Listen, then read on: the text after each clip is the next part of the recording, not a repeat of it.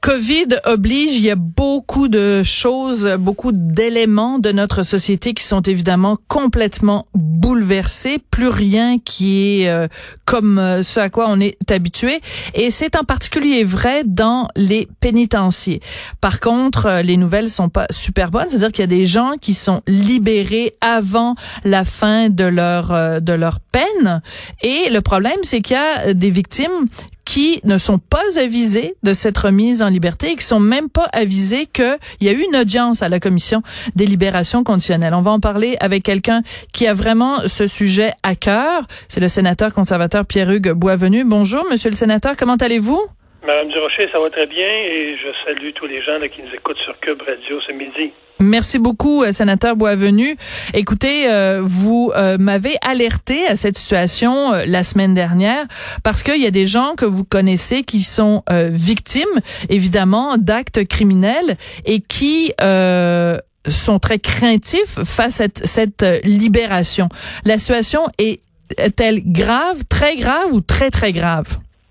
Je vous dirais qu'elle est grave et très, très grave. Elle est grave d'abord parce que souvent, la plupart des cas, on libère des gens qui, surtout au fédéral, qui ont été euh, des agresseurs, donc des, des agresseurs dans le cadre de violence familiale, violence conjugale.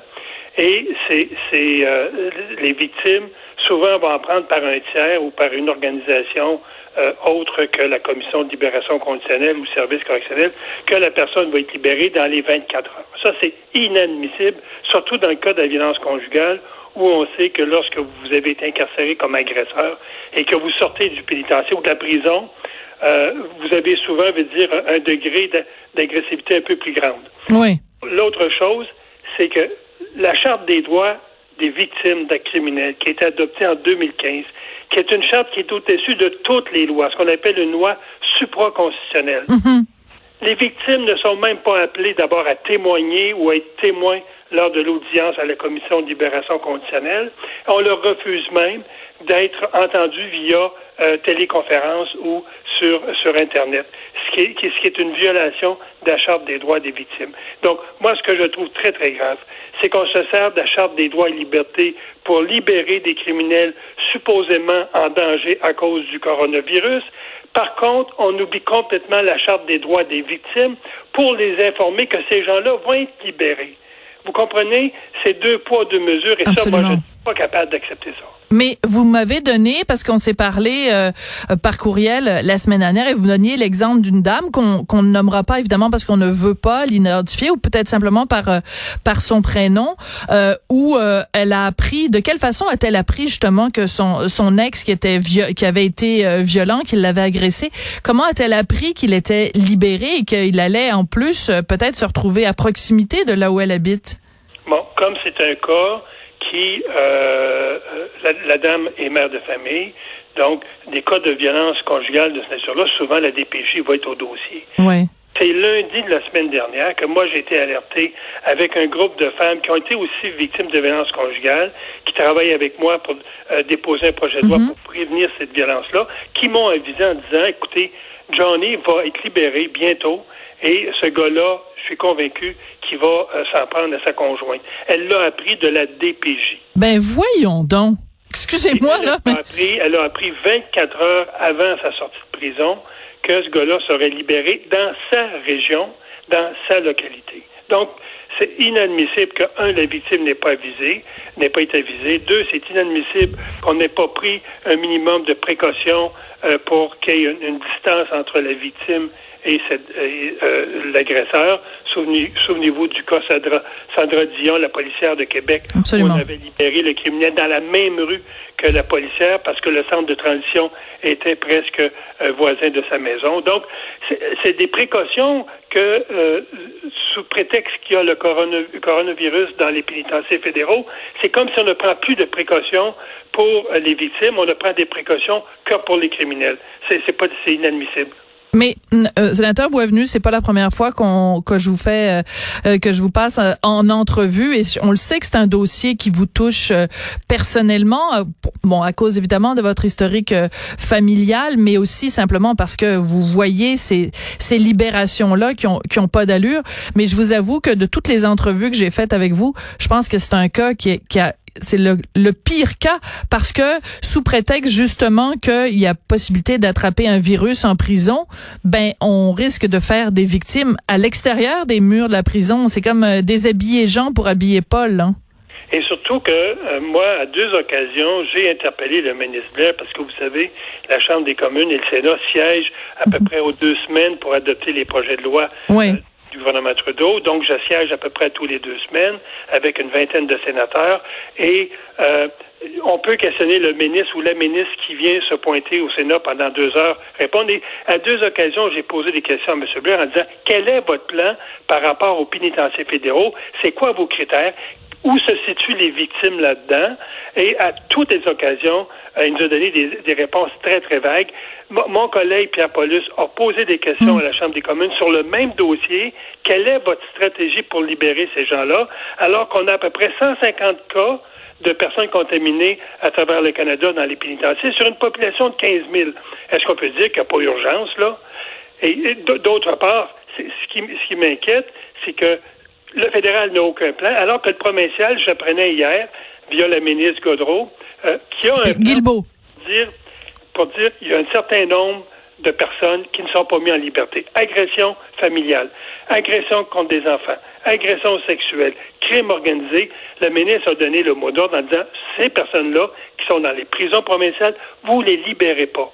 C'est ce qu'on n'a pas au fédéral. Au fédéral, c'est comme si maintenant c'est la récréation et il faut mettre tout le monde dehors. Ouais, ben, tout le monde dehors, ça nous rappelle le titre justement de ce de ce livre de de d'Yves Thériault là justement où il parlait de des portes tournantes, hein, un petit peu des euh, des, des, libérations euh, conditionnelles. Je veux juste revenir évidemment sans la nommer encore une fois à cette dame qui apprend 24 euh, heures avant la libération de son de son son ex qui a été qui l'a qui l'a qui l'a agressé. dans quel état se trouve-t-on quand on quand on apprend ça? Est-ce que vous avez pu lui parler? Est-ce que vous avez pu être en contact avec elle? Oui, été en contact hier une, partie de la journée avec elle, euh, samedi, excusez-moi, euh, samedi, parce qu'elle voulait aller dans les médias, elle voulait alerter les médias.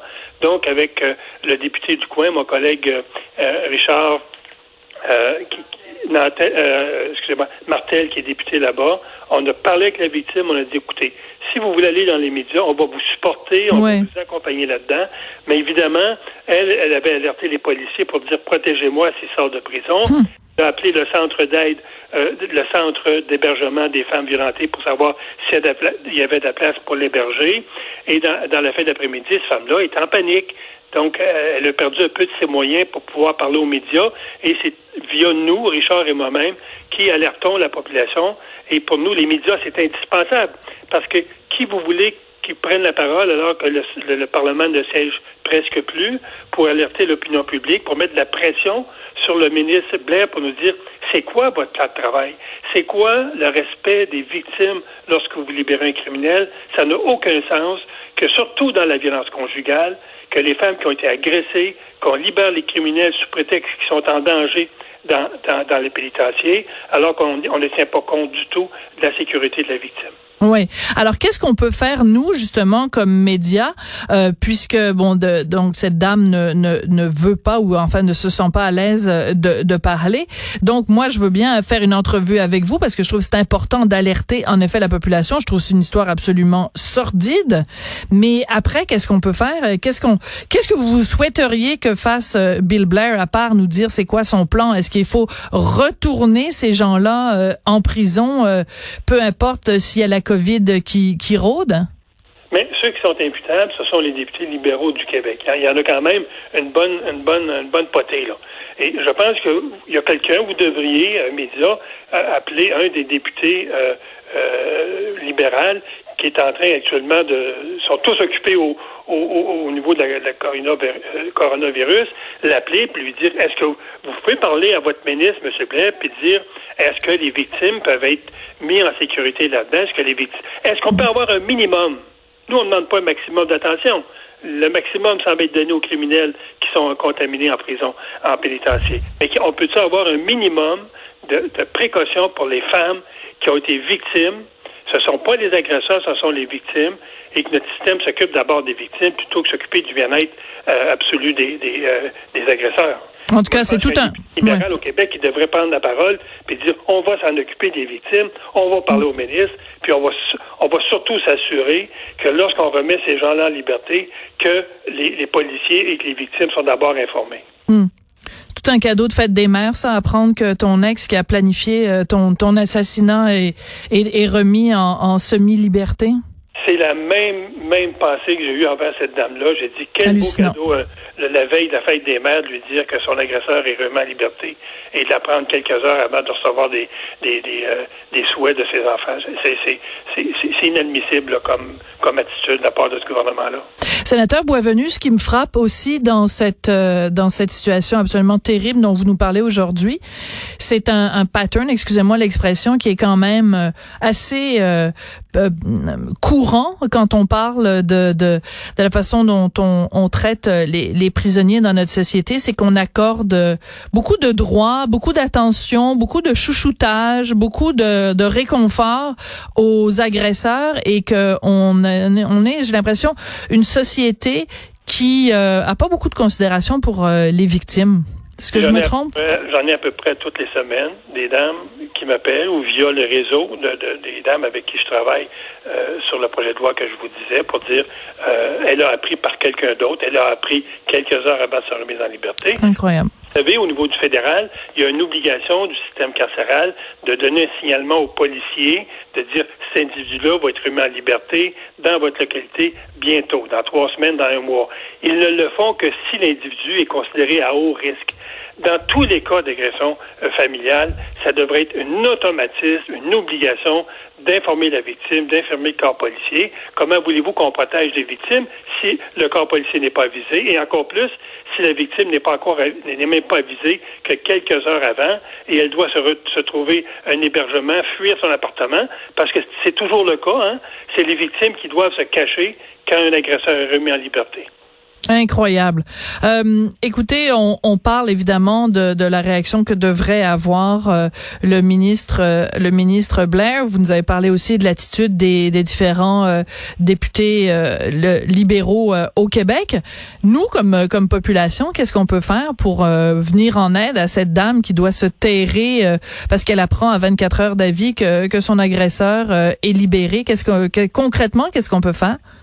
Vous savez, euh, les agressions de cette nature-là, euh, c'est comme euh, souvent des bombes à retardement et il y, a des dames qui, qui, pensant être dans un climat très, très sécuritaire, vont, vont devenir des victimes. C'est d'abord de, de, ne pas faire de ce sujet-là un sujet tabou. C'est mhm. d'abord de dire que dans la société, notre système de justice existe d'abord pour les victimes. On s'est donné une charte des droits des victimes et le gouvernement qui, a la responsabilité d'appliquer cette charte-là n'a surtout pas la responsabilité de l'oublier, cette charte-là. Et ça, euh, le fait qu'on en parle ce midi, c'est déjà beaucoup. Euh, il y a peut-être un député libéral qui nous écoute ou quelqu'un qui en connaît un puis qui va dire, regarde, pouvez-vous vous occuper aussi des victimes? C'est tout ce qu'on demande. On demande seulement une chose. Voulez-vous informer la victime plus que 24 heures d'avance pour qu'elle puisse se préparer pour elle-même assurer sa sécurité? C'est juste ça qu'on demande. Ben, sa sécurité à elle et celle de ses, de ses deux enfants. De ses enfants quand c'est le cas. Eh, exactement. Puis on veut pas se retrouver dans un cas où on où le, le, le pire arrive puis on dit ah on aurait donc bien dû. Hein? On aurait dû faire ci, puis on aurait dû faire ça. Ben là, on a l'occasion justement de travailler en amont.